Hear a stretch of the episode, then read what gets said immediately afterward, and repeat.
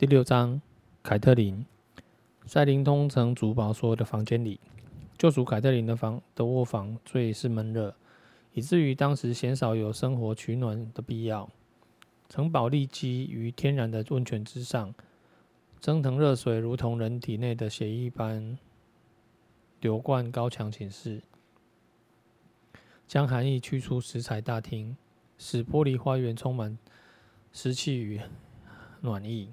让土壤不致解冻。十几个小较小的露天庭院中，温泉日夜蒸腾。夏日里，这或许无足轻重，但到了冬季，却往往是生与死的差别。凯特琳喜欢把洗澡水弄得滚烫之热，蒸汽四溢，而她选择的居室，四周磨壁墙壁摸起来也一向很温暖。只因这种温暖能勾起她对于奔奔流城的回忆。让他想起那段在艳阳底下与莱莎和艾德穆西闹奔逐的日子。只是奈德始终无法忍受这种热度。他总告诉他，史达克家族的人生来就是就要与冰天雪地为伍，而他也总是笑答：“笑答，倘若真是这样，那么他们的城堡真是盖错了地方。”所以，当他们完事之后，奈德便翻过身。从他床上爬起来，如以前千百次一样地走过房间，拉开厚重织棉帷幕，把高处的矮窗一扇扇推开，让夜里的寒意灌进卧房。他静静地伫立窗边，全身赤裸，手无长物，独自漫天的幽暗长空，冷风在他身边穿梭呼啸。凯特琳拉过温暖的毛皮，盖到下巴。默默地看着丈夫，觉得他看起来似乎变得弱小又脆弱，仿佛突然之间又成了那个自己十五年前在奔流城圣域圣堂托付一生的年轻人。他的下体仍然因为刚才的剧烈动作而疼痛，但这是一种感觉美好的疼痛。他可以感觉到他的种子在自己体内，他祈祷种子能开花结果。生完瑞肯已经是三年前的事了。他年纪还轻，还可以再为他添个儿子。我拒绝他就是。他边说边转身向面向他，眼神阴霾不开，语调充满疑虑。凯特琳从床上坐起来，不行，你不能拒绝。我的责任在这里，在北方，我已无意接任劳勃的首相一职。你才不懂这些。他现在是国王了，国王可不能当常人看待。倘若你拒绝了他，他定会纳纳闷其原因，随后迟早会怀疑你是否包藏恶心。你难道看不出拒绝之后可能为我们带来的危险吗？奈德摇摇头，劳勃绝不会做出对我或我家人不利的事。他爱我更胜亲兄弟。假如我拒绝，他会暴跳如雷，骂不绝口。但一个星期之后，我们便会对这件事嗤之以鼻。他这个人我最清楚。你清楚的是他的过去。你清楚的是过去的他，他他答道：“现在的国王对你来说，你的而言，已经成了陌生人。”凯特琳想起倒卧雪地的那头冰原狼，想起喉咙里深深插的鹿角，他得想办法让他认清事实。大人，国王的自尊是他的一切。劳勃不远千里来看望你，为你带来如此至高无上的荣誉，你说什么也不能断然拒绝。这等于当众捧摔他一个耳光啊！荣誉，奈德苦涩地笑道：“在他眼里没有更高的荣誉了。”他回答：“在你眼里呢？在我眼里也一样。”他斥道，突然间生气起来：“他为什么就不懂呢？他愿意让自己的长子迎娶珊珊莎，还有什么能比这个更光荣？珊莎有朝一日说不定会成为王王后，他的孩子将统治北起绝境长城、南极多恩峻岭的辽阔土地，这难道不好吗？”老天，凯特琳，珊莎才十一岁。奈德说，而乔弗里，乔弗里他，他忙接口，他是当今王太子，铁王座的继承人。我父亲将我许配给你哥哥布兰登的时候，我也不过十二岁。这话引起奈德嘴角苦涩的牵动。布兰登，是啊，布兰登知道怎么做，他做什么都充满自信。兄，城主在兄，你和林东城本来都该是布兰登的。他是个当首相和做王后父亲的料，我可从没说过要喝这杯苦酒。也许你没有，凯特琳说，但布兰登早已不在人世，酒杯已经也已经存到你手中，不管喜不喜欢，你都非喝不可。奈德再度再度转身返回暗黑中，他站在原地望着屋外的黑暗，或许在凝视月光星辰，或许在瞭望城上哨兵。见他受了伤，凯特琳缓和下来。依照习俗，艾德斯塔克代替布兰登娶了她。然而，他过世兄长的阴影仍旧夹在了两人之间，就像另一个女人的阴影，一个他不愿意说明出名字，却为他是生下私生子的女人。他正准备起身走到他身旁，敲门声却突然传来。在这样的时刻，显得尤为刺耳。出乎意料，奈德回身皱眉道：“是谁？”戴斯蒙的声音从门外传老从门外传来：“老爷，鲁温学士在外面，说有急事求见。你有没有跟他讲？我交代不准任何人打扰。有的，老爷。不过他坚持要见你一面，好吧，让他进来。”奈德走到衣橱前，披上一件厚重的长袍。凯特琳这才惊突然惊觉到屋里的寒意。他在床上坐起身子，把毛毯拉到下巴。我们是不是该把窗子关起来？他建议。奈德心不在焉的点点头。鲁温学士已经被带进来了。学士是一个瘦小的人，一身灰色，他的眼睛是灰色，但眼神锐利敏锐，少有东西能逃过他的注意。岁月给他残留的头发也是灰的。他的长袍是灰色羊毛织成的，镶滚着白色绒边，正是史塔克家的色彩。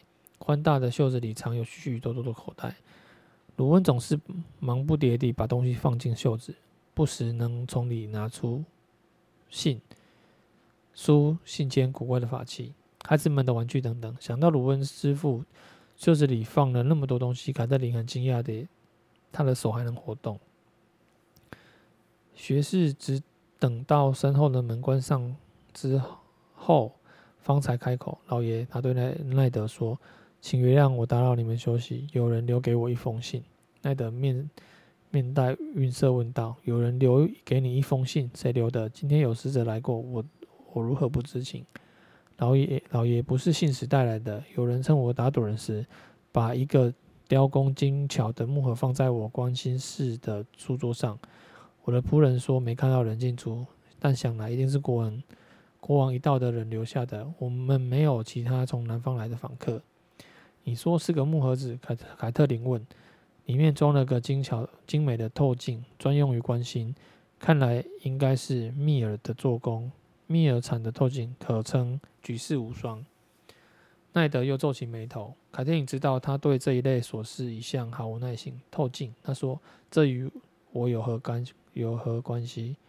当时我也抱着相同的疑问。鲁温师傅道：显然这里面暗藏玄机。躲在厚重毛皮下的凯特琳，凯特琳颤抖着说：“透镜的用途是看清真相。”没错。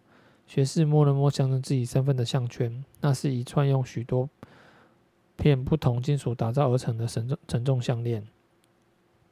凯特琳只觉一股恐惧从心底升起。那究竟想让我们看清什么呢？这正是问题所在。鲁温学士从衣衣袖里取出一封卷得密密实实的信笺。于是我把整个木盒分解开来，在假的盒底找到真正的信。不过这封信不是给我的。艾德伸出手，那就交给我吧。鲁温学士没有反应。老爷很抱歉，很抱歉，可信也不是给您的。上面清楚写着，只能让凯特琳夫人再看。我可以把信送过去吗？凯特琳点点头，没有答话。鲁恩把信放在他床边的矮桌上，信封乃是乃是用一滴蓝色。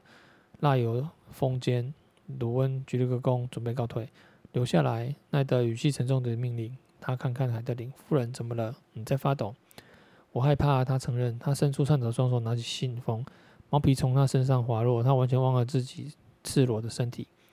只见蓝色封蜡上印有艾琳家家族的新月猎鹰家徽，是莱莎写的信。凯特琳看着她丈夫说：“只怕不会是什么好消息。”她告诉他奈德。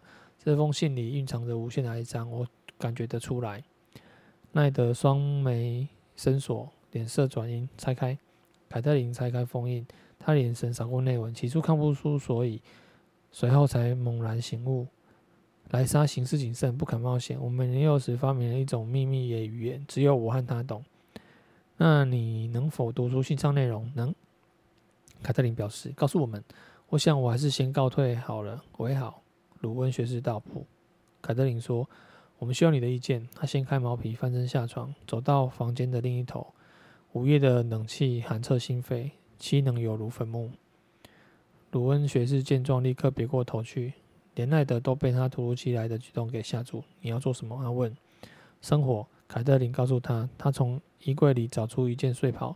披上之后，在早已冷却的火炉前蹲了下来。鲁温师傅，奈德开口：“我每一个孩子都是鲁生鲁温师傅接生的。”凯特琳道：“现在可不是讲究虚伪礼数的时候。”说完，他把信纸塞进复燃的火中，然后将几根粗木堆在上面。奈德走过房间，挽着他的胳膊，把他扶起来。他的手紧握他不放，脸离他只有几寸。夫人，快告诉我，信里面究竟写了些什么？凯特琳在他的逼问下，浑身僵直。那是封警告信。他轻声道：“如果我们够聪明，听得进去的话。”他的眼神在他脸上搜索，请说下去。莱莎说：“琼恩·艾琳乃是被人谋害。”他的手指握得更紧。被谁谋害？兰尼斯特家。他告诉他说：“当今的王后。”奈德松开手，他的。臂膀上留下了鲜明的深红指印。老天，他出声低语：“你妹妹伤心过度，她根本不知道自己在说些什么。”他当然知道。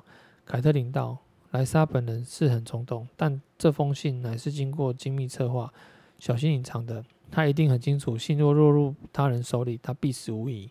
可见这绝非空穴来风，否则他不会甘冒这么大的风险。”凯特琳注视她的丈夫：“这下我们真的别无选择，你非当劳勃的首相不可。”你得亲自南下去查个水落石出。石出，他立刻明白，奈德已经下了个截然相反的结论。我知道的是，南方是个充满毒蛇猛兽的地方，我还是避开为宜。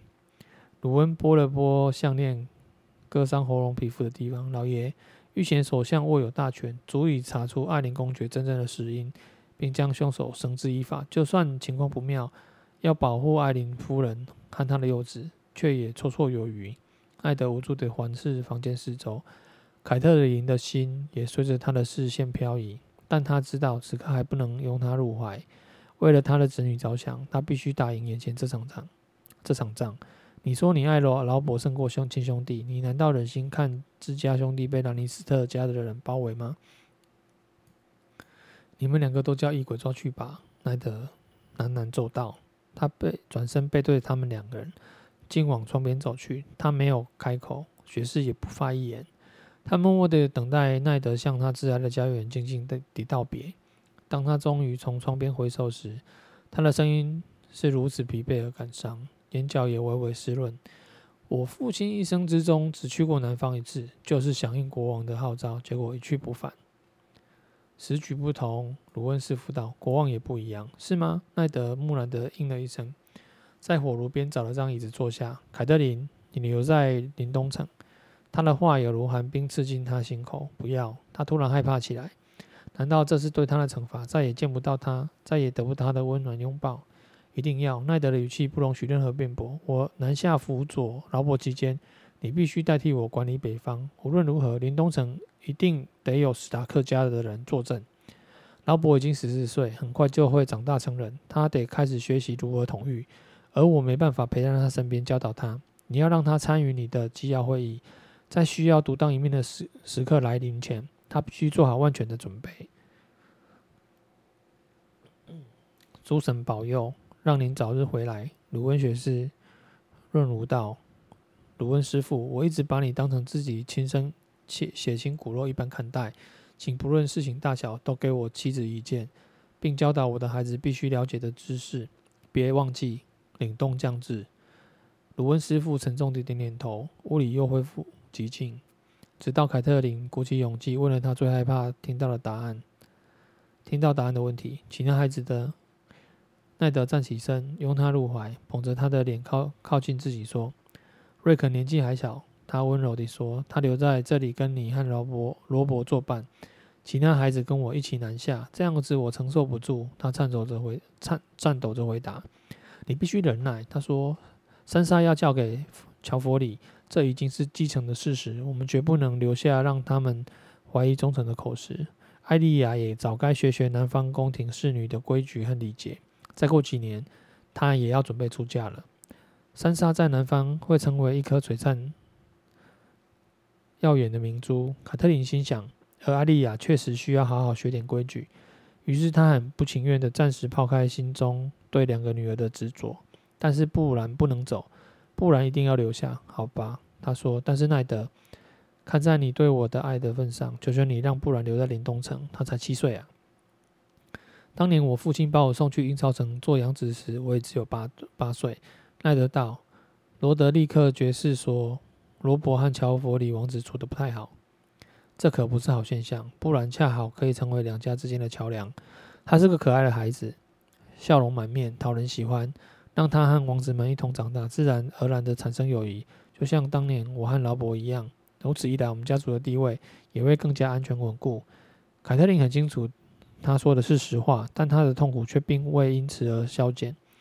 眼看着他就要失去他的他们全部，奈德两个女儿，还有他最疼惜的心肝宝贝布兰，只剩下罗伯和瑞肯。此刻的他已经寂寞。林东城毕竟是个很大的地方啊，那就别让他。靠墙太近，他勇敢地说：“你知道布兰最爱爬上爬下。”奈德亲吻了他眼里还未掉下的眼泪。“谢谢你，我亲爱的夫人。”他笑声道：“我知道这很痛苦，老爷。琼恩·雪诺该怎么办？”鲁恩学士问。一听这名字，凯特琳立刻全身僵硬。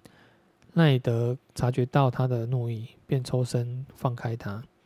凯特琳打小就知道，贵族男人在外偷生。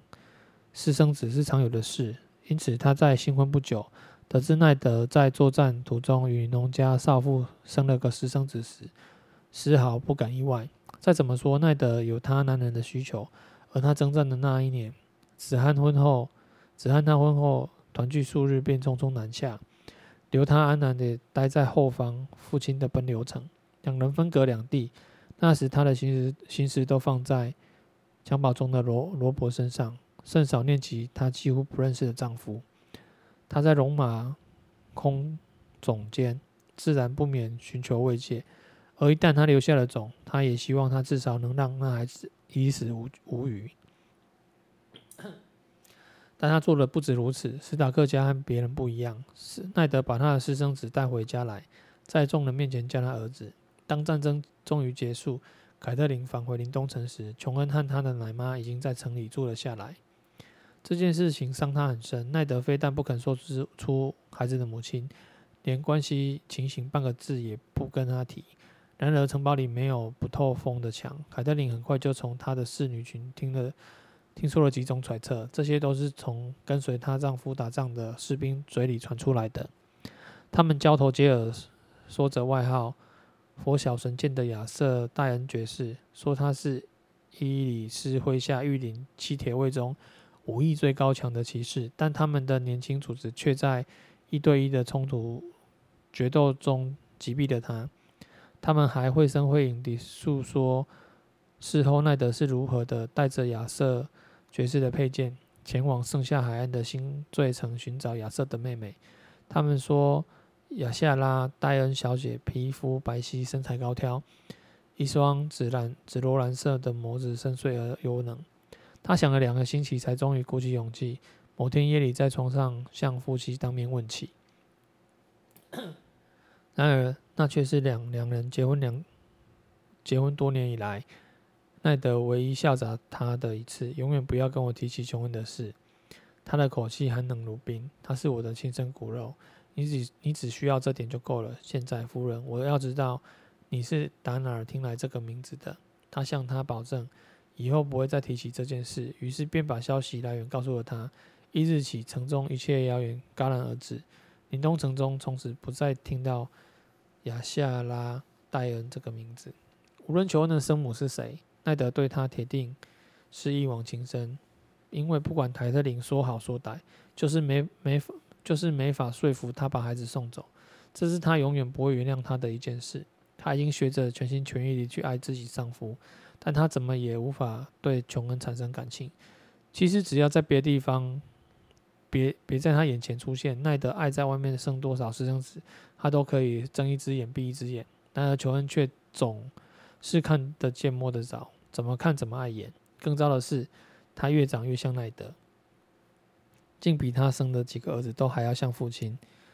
琼恩非走不可。他回答：“他和罗伯感情很好。”奈德说：“我本来希望他绝不能留下。”凯特琳打断他：“他是你儿子，可不是我的。我不会让他留在这里。”他知道自己这样有些过分，但他也是实话实说。奈德倘若真把他留在林东城，对那孩，对那孩子本身也无好处。奈德看他眼里充满痛楚。我也知道，我不能带他南下。朝廷根本没有容他，没有他容身之处。一个私生，一个惯着私生子姓氏的孩子，你应该很清楚，旁人会如何闲言闲语，他会被排挤。凯特琳再次武装起自己。对丈夫眼底无情无声的诉求。我听说你的好朋友罗伯在外面也生了不少私生子，但一个也没没有在宫廷里出现过。奈德怒道：“那个兰尼斯特家的女人很坚持这一点。天杀的凯特琳，你怎么狠得下心这样对她？她不不过是个孩子罢了。她她正在气头上，原本可能会说出更不堪入耳的话，但鲁恩学士却适时插话：我倒有个主意。”您您的弟弟班扬前几天来找过我，那孩子似乎对加入黑山军颇有兴趣。奈德听了大吃一惊，他想加入守夜人。凯特琳没说什么，就让奈德自己理出一一番头绪吧。现在他多说只会惹他生气，然而他却高兴地想亲吻眼前这位老师傅呢。他所提出的这个建议正是最完美的解决方案。班扬斯塔克是个发过誓的黑衣兄弟，对他而言，琼恩等于是此生不可能有的儿子。日子久了，那孩子自然而然的也会跟着宣誓加入黑衣兄弟。这样一来，他就不能养儿育女，有朝一日来和凯特琳自己的孙子孙女抢夺林东城的继承权了。鲁温学士又说：“老爷加入长城守军可是很高的荣誉，而且即使是私生子，在守夜人军团里也可能提升到高位。”奈德师傅。但他的语气能有些困惑。可琼恩年纪还这么小，倘若他他是个成人，说要加入一切还好；然而他只是个十四岁的孩子，这确实是个困难的抉择。鲁恩师傅同意，但我们也身处艰难时刻。他所走的这条路，不会比您或夫人走的路更崎岖坎坷。凯特琳又无可避免地想起他即将失去的三个孩子，想要保持沉沉默太难了。奈德转过身去，再次望向窗外。他那长长的脸庞寂静中若有所思。最后，他叹口气，又回过头：“好吧。”他对鲁恩学士说：“看来这是目前最好的办法了。我会跟班扬谈谈。我们什么时候告诉琼恩呢？”师傅问。“还不是时候，我们要先做些准备。距离启程足足足还有两个星期，就让他尽情地享受这段剩余的时光吧。夏天很快就要结束。”童年的日子所剩无多，实际到，我会亲自告诉他。